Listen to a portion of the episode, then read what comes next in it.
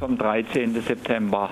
Letzte Woche war 32.789 Wahlscheinanträge, ja, bei 154.529 Wahlberechtigten. Also ergibt dann einen Briefwahlanteil von 21,2 Prozent. Im vergleichbaren Zeitraum 2009 waren es noch 17,5 Prozent Briefwahlanteil zum gleichen Zeitraum, gleichen Zeitpunkt. Und wir haben jetzt schon dann sozusagen 27,5 Prozent mehr Wahlscheinanträge als zum gleichen Zeitpunkt 2009. Also immer im Verhältnis zum gleichen Zeitpunkt. Zum gleichen Zeitpunkt, also Ende letzter Woche Freitag. Genau, Schlusstag. immer eine Woche vor der Wahl. Und äh, wenn wir jetzt mal das so ein bisschen äh, spekulieren, äh, das heißt, es wird einen höheren Anteil geben äh, von An Briefwahlanteil gibt es natürlich definitiv einen höheren Anteil. Das haben wir jetzt schon. Das ist schon sicher. Also von das jetzt, sicher, ja.